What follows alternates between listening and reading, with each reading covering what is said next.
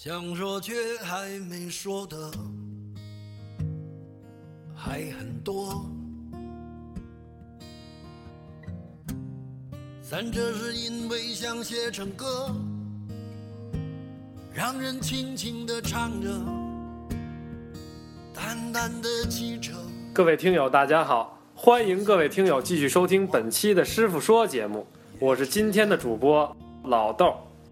大家喜闻乐见的夏老师白活的时间也不算短了，不知道是不是因为他爆了太多的料，遭了天谴，所以最近略感疲惫。那今天呢，我们也让广大听友换换口味，不再谈沉重的入学话题，咱们就聊一聊更加沉重的如何当爹的问题。终于敢放胆，前一阵儿呢，有个叫李天一的娃把他爹给坑了，然后一个叫张默的娃把他爹也给坑了，再然后呢，有一叫房祖名的娃把他爹给坑了。那会儿电视里、微博上啊，他们的爹都声泪俱下的说，都怪自己工作太忙，没把孩子教育好。那本期师傅说呢，主题就是子不教，父之过。咱们就一起来聊一聊父亲在家庭教育中所起到的作用。每一个山丘，越过山丘，虽然已白了头。前一阵儿呢，有个学术机构做了关于家庭中教育孩子分工的调查，结果不出所料，在孩子教育上啊，百分之六十的家庭都是老妈说了算，老爸说了算的有百分之十五，剩下的呢是爹妈一起管的，只有不到三分之一。咱们也透过现象看本质，从数据上来看，不得不说，咱们国家男主外女主内的观念实在是深入人心。老爸在教育孩子方面当水手大掌柜的不在少数。社会上呢，普遍认为这女主内呢就是相夫教子，而大老爷们儿就应该在外边打拼挣钱。所以教育孩子这种婆婆妈妈的事儿啊，并非咱大男人所为。而也正因为是这样，也有相当数量的父亲们总是用工作忙啊、事情多呀、有应酬之类的借口，把这教育孩子、陪伴孩子的事儿全盘推给了老婆。然后呢，踏踏实实坐沙发上玩手机、打游戏。不过呢，我们掏心窝子跟广大老爷们儿要说一句：这不管是国内的、国外的、近期的、远期的、心理的、社会的种种研究都表明，咱当爹的至少在孩子的早期教育方面太重要了。然后我俩各自一端，为什么这么说呢？又是研究表明，居然还就是因为咱当爹的呀，这粗心、懒、爱惹是生非和邋遢。哎，那就有人问了，这不都缺点吗？怎么又成优势了呀？那听我下面一条一条跟您说。首先呢，这男人比女人都粗心，这当妈的带孩子呀，绝对是事无巨细，方方面面全帮孩子给想到了。恨不得呀，把这饭都替孩子搅好了，帮他们咽下去。那孩子还干啥呀？会张嘴不就完了呗？但这当爹的带孩子可不一样，一大馒头直接往孩子怀里一塞，自己想办法吃去吧，管你能不能塞嘴里去呢。所以这小孩吃不着怎么办呀？只好在那一点一点的撕吧。哎，就在这过程里边，小孩就把撕扯这动作学会了。还未如愿见着不朽，就把自己先搞丢，越过山丘。再说懒，这男人呀，永远都是怎么省事儿怎么来，所以这带孩子烦了怎么办呢？这一逼急了呀，各种奇思妙想他就来了。比如说吧，买这电器剩下这废纸箱子，改吧改吧就给孩子当城堡了。这孩子塞把锤子，放个闹钟就喝茶去了，拿一堆瓶子盖子拆成两堆儿，看报纸去了。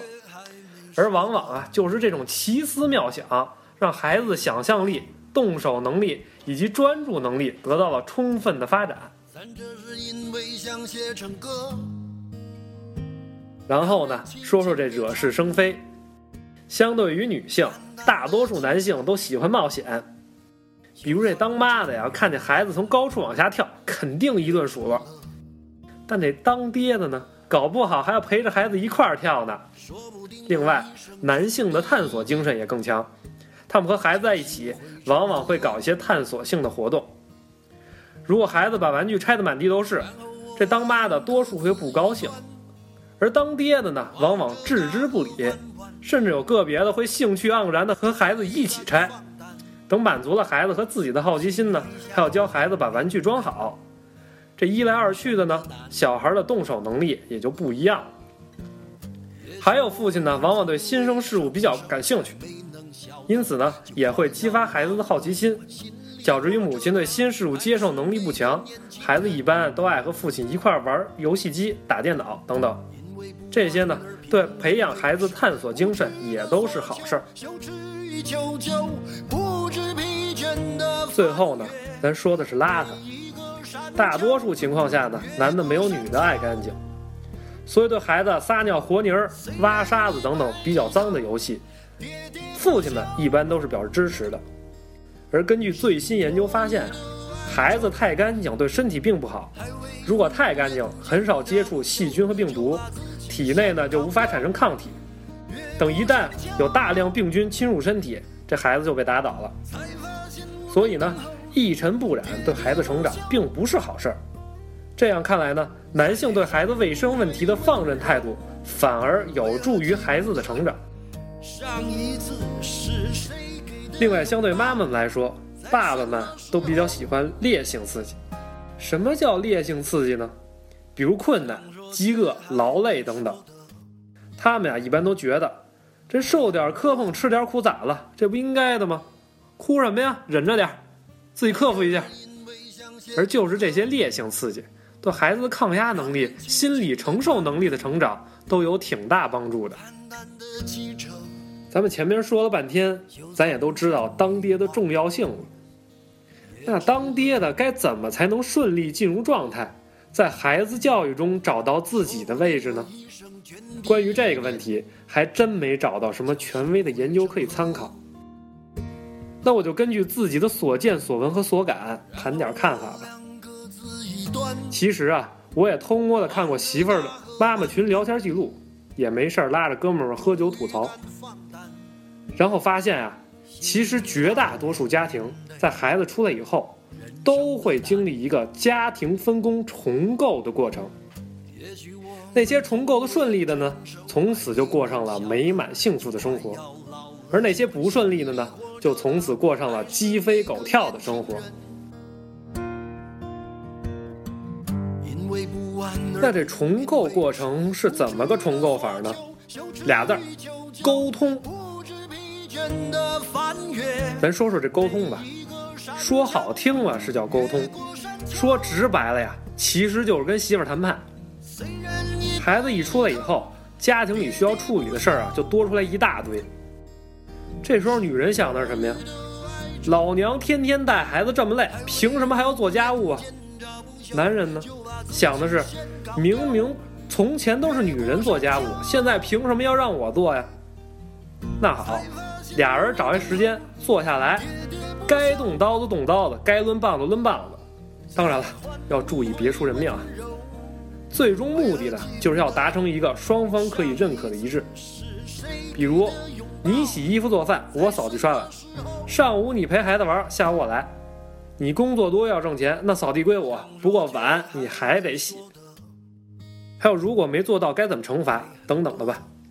因为啊。这规则一旦确定好了，双方呢对家庭中的工作分配也就有了一个合理的预期和判断。而这人呀就是这样，一旦把不确定变成确定了，心态呢他也就平和了。但凡说话算点数的人，即便是万般不愿意，该干啥还是会干下去。同时呢，这种合同化的约束，让陪伴孩子成为父亲们在日程中难以回避的一个条款。他们呢也会根据重要程度把这个条款排进自己的日程里边。再往后呢，就是提升这条款重要性的事儿。那又怎么提升这个重要性呢？我不知道别的哥们儿是咋想的，反正我刚有孩子那会儿呢，也觉得这孩子呀是忒麻烦了，整天占着你时间呀，啥也干不了，动不动还哭。那会儿吧，我就老想找个机会消失一会儿，特喜欢把自己伪装特忙，当然也不是真忙，其实啊就是想逃避。